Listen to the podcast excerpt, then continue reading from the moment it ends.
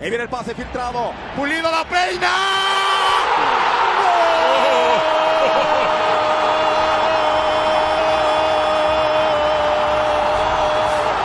¡De Guadalajara! El bofo que la pelea. Aquí aguanta Bautista. El disparo. ¡Golazo!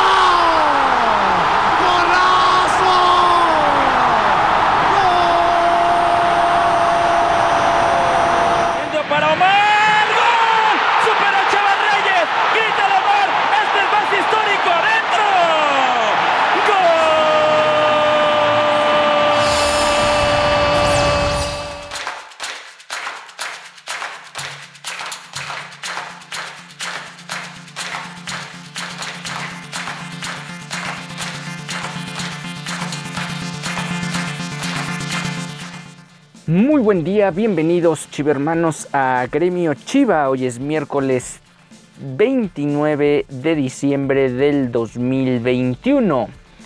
Estamos en la emisión del equipo más popular del continente. El día de ayer, martes, por la tarde, alrededor de las 4 de la tarde, el equipo de Guadalajara ya presentó de manera oficial a Roberto Alvarado. Lo hicieron en el estadio Akron. Estas son algunas de las palabras que mencionaron tanto Ricardo Peláez como el mismo Piojo Alvarado en estos primeros eh, instantes, momentos que está viviendo, que está conviviendo con la prensa rojiblanca, el nuevo futbolista de Chivas. Contento de poder presentar hoy a, a Roberto Alvarado, un joven seleccionado nacional en la Olímpica, en la mayor, con una trayectoria dentro y fuera de la cancha impecable un jugador que conozco y estoy seguro que su compromiso, sus valores le vendrán muy bien a Chivas.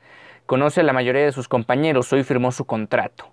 Darte la bienvenida Roberto, decirle a la afición que además de que eres un gran jugador, estás comprometido, muy ilusionado y así se lo has hecho saber a tus compañeros. Entonces te quiero dar la bienvenida, sé de tu profesionalismo y tu calidad como persona. Aquí menciona algo interesante que después te profundizaría más en la rueda de prensa, lo de Ricardo Peláez hablando específicamente sobre su trayectoria dentro y fuera de la cancha impecable. ¿Por qué recalcar esto? Porque hay que recordar que Uriel Antuna, más allá de que se habla de un rumor a final del campeonato anterior donde eh, pues de alguna u otra manera tuvo o se habla de una indisciplina más en el currículum de Uriel Antuna con, en el paso de, por Guadalajara. Ahí está también lo que mencionábamos la emisión anterior con Alexis Vega, el tema del dúo Tamarindo y no precisamente como o no necesariamente como un halago, sino más bien recordando esa fatídica escena donde los dos están bebiendo un vodka de tamarindo. En ese sentido, hasta donde se sabe, Roberto Alvarado no ha sido un futbolista, sobre todo fuera de la cancha, que se comporte de manera muy ligera o que lleve muy a, la ligera el tema de su investidura como figura pública. Eso de alguna u otra manera, o entre líneas, Ricardo Peláez lo da concretamente a conocer en esta rueda de prensa. Ya sabemos que no es lo mismo, más allá de lo que representa Cruz Azul en la Ciudad de México, estar en ese equipo que estar en un conjunto plagado de puros mexicanos como lo es el Guadalajara que al final de cuentas tiene mucho mayor poder de convocatoria que lo que tiene la máquina del Cruz Azul.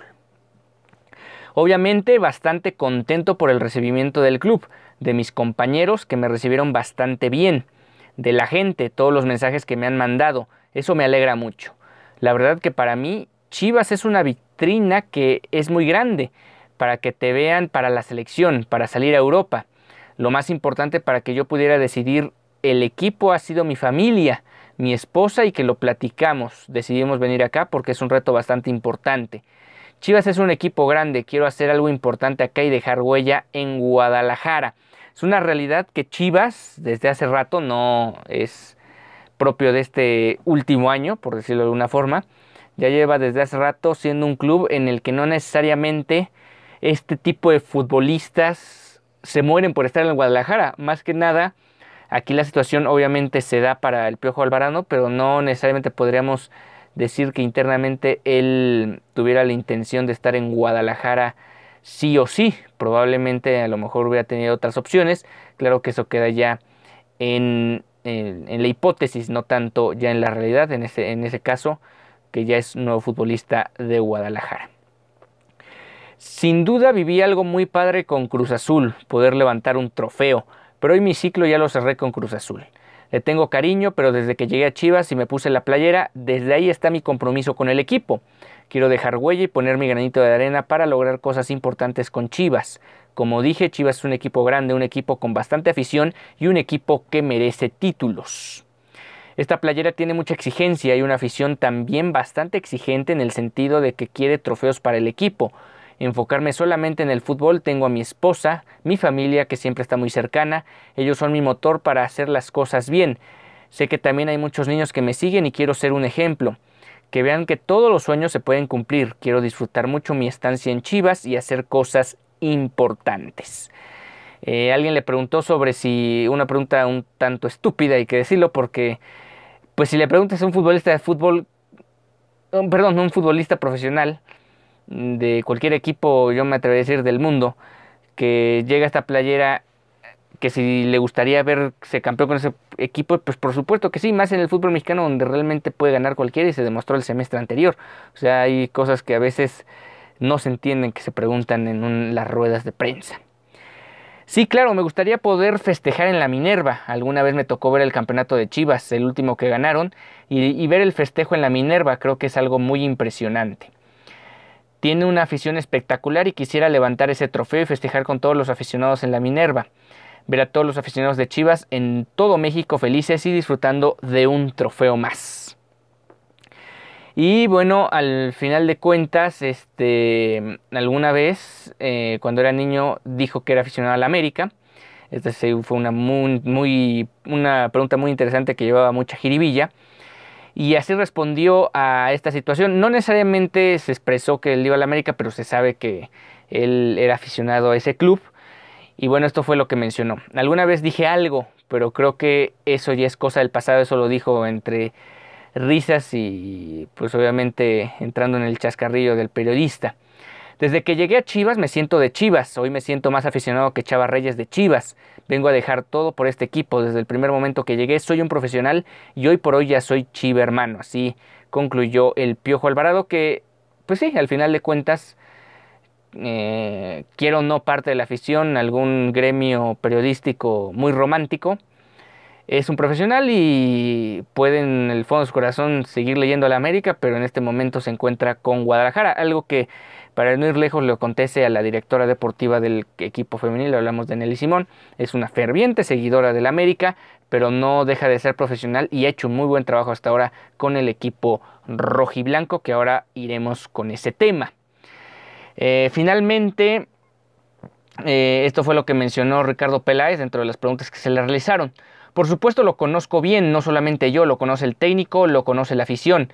Él se ha dado a conocer con sus goles, no con sus redes sociales, ni mucho menos con lo que hace en la cancha. Bueno, con sus redes, ni mucho menos, solo con lo que hace en la cancha. Eso es lo más importante, lo que hace también fuera de la cancha al ser figura pública, a lo que aspira como profesional. Hablaba de ir a Europa. Tenemos muchos sueños, primero que nada ganar y darle a la afición lo que espera, lo que necesita. Después exportar jugadores, ser base de la selección. Tenemos muchos objetivos y primero Dios poco a poco los iremos cumpliendo.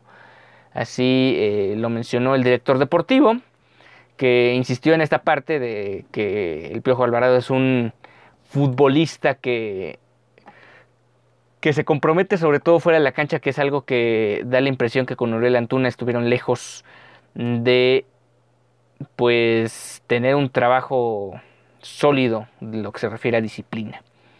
Se le preguntó específicamente a Ricardo Peláez sobre si esta sería ya el cierre de contrataciones y fue tajante y concreto. Estamos trabajando y vamos a ver qué sucede. Estaban presentando a Uriel, digo a Roberto Alvarado, mencionó que esto es lo de hoy y que siguen trabajando en el tema de nuevos refuerzos. Lo de Pizarro sigue ahí en el aire, ahí está sonado también Jürgen Damm y muchos otros futbolistas, pero la realidad es que por ahora Guadalajara solo tiene un futbolista como refuerzo para el 2022. Ya veremos si en los próximos días se concreta o no algo más para el primer equipo de Chivas. Y bueno, esta va a ser la actividad del equipo, o bueno, ya comenzó la actividad del equipo rumbo a la última semana de pretemporada. Digamos ya la siguiente semana es preparación rumbo a la jornada 1, enfrentando al Mazatlán en el Acro. Eh, el día de ayer entrenaron en Verde Valle a las 10 de la mañana. Hoy salieron muy temprano, depende a qué hora hayan escuchado esta emisión de Gremio Chiva, pero salieron o saldrán a las 8.30 de la mañana rumbo a Aguascalientes para disputar el partido a las 7 de la noche frente a los hidrorrayos del Necaxa.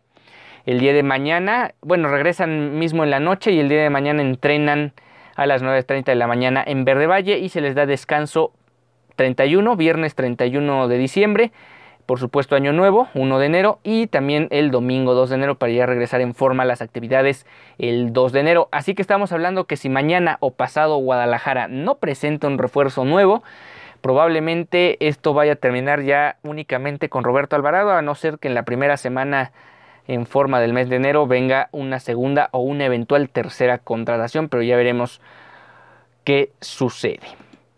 Eh, el equipo femenil ya tuvo su primer partido de pretemporada, precisamente jugaron frente a las centellas del Necaxa y nada más y nada menos que ganaron cuatro goles por cero doblete de Alicia Cervantes, gol de Rubí Soto y uno más de Luisa Dalba.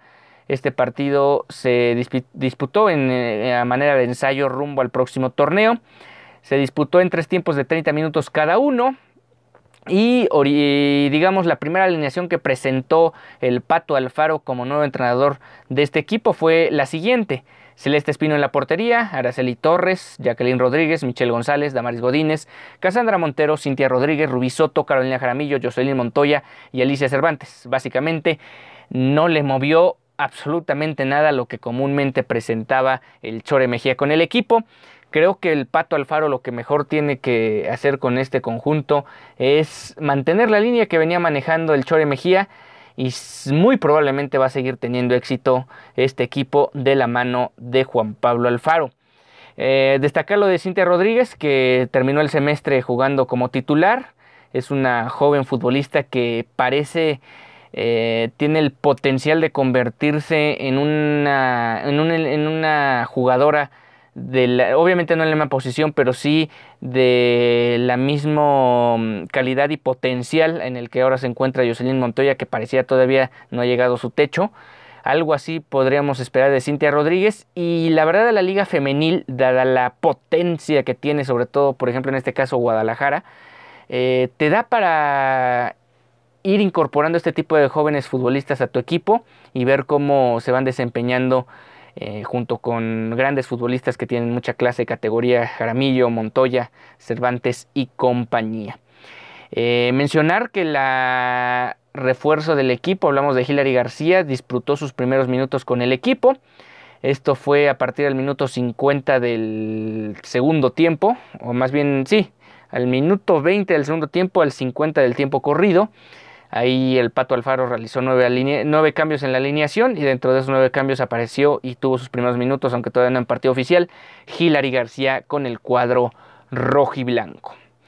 Y lo que teníamos pendiente son los calendarios tanto del equipo femenil como del tapatío rumbo al primer semestre del 2022. Así va a estar la situación. Em, el torneo inicia el mismo fin de semana que el torneo de la categoría varonil de primera división también. Eh, van a empezar jugando un partido durísimo. No creo que esté nada sencillo, sobre todo porque Pachuca ha quedado de ver en esta categoría y tiene que mejorar sustancialmente dadas las condiciones que tiene, sobre todo en algunas posiciones de su plantilla. Eh, van a jugar contra Pachuca a las, a las 9 de la noche el lunes 10 de enero en el Estadio Hidalgo. Posteriormente viene otro partido durísimo, es un calendario muy muy complicado el, que tendrá Chivas Femenil al arranque de este torneo. Vamos a ver cómo le va el Pato Alfaro, digamos, de bienvenida a este circuito, aunque él ya ha trabajado en fuerzas básicas y sabe lo que es eh, Guadalajara y trabajar en específico en el terreno femenil. Eh, van a jugar lunes 17 de enero, 7 de la noche en el Universitario, otro partido que insistimos va a ser más que complicado contra las vigentes subcampeonas y obviamente y se vuelve natural cada semestre una de las, uno, de los conjuntos máximos a conseguir una corona más en el fútbol femenil. Después jugarán el lunes 24 de enero a las 9 de la noche contra Toluca en el Akron, será el primer partido como local. Visitarán al equipo que recién acaban de golear el viernes 28 de enero allá en Aguascalientes al mediodía. Eh, la jornada 5 se disputará en una especie de doble jornada el lunes 31 de enero a las 7 de la noche frente a Cruz Azul en el Akron. La jornada 6 será ya en el mes de febrero, viernes 4 de febrero, en el Estadio Olímpico Alameda. Esto frente al equipo de Querétaro a las 5 de la tarde. Jornada 7 en Verde Valle, el primer partido que se disputa fuera del Akron, pero como local. Domingo 13 de febrero, 10.30 M, frente al cuadro lagunero, que hay que recordar que el torneo anterior le terminó ganando en una feria de goles allá en eh, Coahuila al cuadro que en ese entonces dirigía el Chore Mejía. Eh, tendrán una salida más el domingo 27 de febrero al Alfonso Lastras a las 5 de la tarde frente al Atlético San Luis. Entre las 7, en la jornada 7 y la jornada 8 hay una fecha FIFA femenil, por lo tanto, por eso jugarán dos semanas después de ese compromiso frente al equipo de Torreón. En la jornada 9, el lunes 7 de marzo, juegan de nueva cuenta en el Akron frente a las Bravas de Juárez a las 7 de la noche. Y eh, seis días después, el clásico nacional frente a las Águilas del América, un partido que sin duda alguna será muy importante, sobre todo por lo que aconteció en la liguilla anterior. 9 eh, de la noche, el domingo 13 de marzo, en el Estadio Azteca. Cinco días más tarde, jugarán como locales en una especie también de jornada doble, viernes 18 de marzo, a las 7 de la noche, frente a las Cholas de Tijuana en el Akron dos partidos consecutivos como locales, lunes 21 de marzo, importante e interesante porque al ser una jornada doble, jugar en casa de manera consecutiva pues te evita la fatiga del viaje próximo, sobre todo del segundo partido.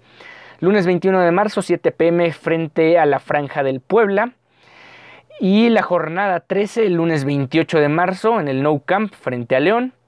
Jornada 14, viernes 1 de abril, estadio del Kraken, 8 de la noche, tiempo del centro de México, frente a Mazatlán FC. Jornada 15 frente a Pumas, domingo 17 de abril a las 10.30 horas en Verde Valle, el segundo de dos partidos que tendrá este equipo jugando como local en las instalaciones de Verde Valle.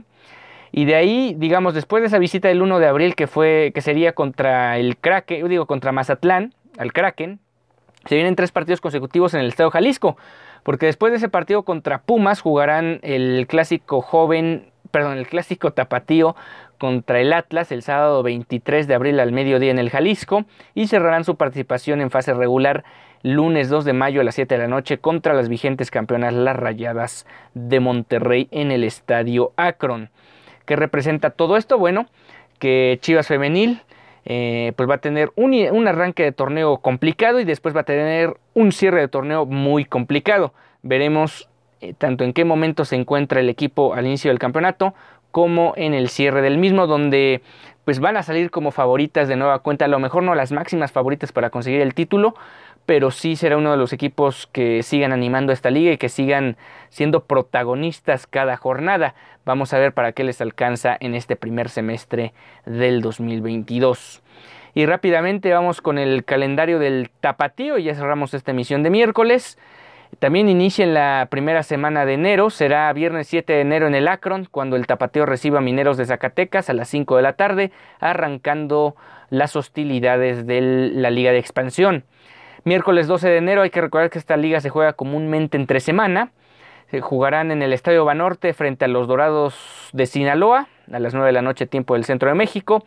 Una semana después, jueves 20 de enero en el Akron frente a Mérida. Jueves 27 de enero en el estadio de, junto a la Plaza México, el Estadio Azulgrana, así lo han denominado. El partido será frente al campeón de la categoría, hablamos de los Potros de Hierro del Atlante. Jornada 5, domingo 30 de enero, mediodía, frente al Tampico Madero en el Acron. Jueves 3 de febrero, Estadio Morelos, a las 7 de la noche, frente a Morelia. Jueves 10 de febrero, jueves 10 de febrero a las 5 de la tarde, frente a Tlaxcala en el Acron. Luego jugarán miércoles 16 de febrero a las 7 de la noche en el Estadio Olímpico de Villahermosa contra Pumas Tabasco. Jornada 9, domingo 27 de febrero a las 12 horas frente a Cimarrones. Miércoles 2 de marzo, jornada 10, 5 de la tarde en el Gregorio Tepa Gómez contra el Tepatitlán. Jornada 11, reciben en el Acron al Correcaminos jueves 10 de marzo, 7 de la noche. Luego martes 15 de marzo, 7 de la noche, tiempo del Centro de México en el Andrés Quintana Roo contra el equipo de Cancún. Jornada 13, reciben a Lebrijes, martes 22 de marzo, 5 pm en el Acron. Visitan un duro compromiso frente a los Toros de Celaya, viernes 25 de marzo a las 9 de la noche en el Miguel Alemán Valdés. Eh, hay que recordar que en la Liga de Expansión hay 17 equipos, por lo tanto hay eh, la misma cantidad de jornadas y en cada una de ellas descansa uno de los 17 equipos. Al Tapatío le toca descansar ya sobre el final del torneo, será en la jornada 15, para reanudar su participación en el campeonato el domingo 10 de abril a las 4 de la tarde frente a los Leones Negros, eh, también en el Acron. Y bueno, Guadalajara después de ese, perdón, Tapatío después de ese descanso tampoco saldrá ya de visita, ya eso será en una hipotética liguilla, porque cierran el campeonato frente a los Rayados de Monterrey el viernes 15 de abril en el Akron a las 5 de la tarde. Pues ahí está el calendario completo tanto de Chivas Femenil como del Tapatío. Les tendremos más detalles más adelante. Con esto estamos llegando al final de esta emisión de Gremio Chiva. Recuerden, no suscríbanse a nuestro a nuestras plataformas, tanto en Instagram como en Facebook, estamos como Gremio Deportivo. Además, puedes seguir todas nuestras emisiones, tanto de Gremio Chiva como de otras de otros ámbitos futbolísticos como de otros deportes en Spotify, Anchor FM, Google Podcasts, Radio Public y Scorecast, creo me parece, también nos encontramos por ahí de lunes a domingo. Ahí podrán encontrar emisiones de todo tipo y en específico las de Gremio Chiva. Yo soy Ricardo Romano Corona, nos vemos en la próxima emisión de Gremio Chiva ya esperando tener más noticias de los conjuntos rojiblancos rumbo al 2022.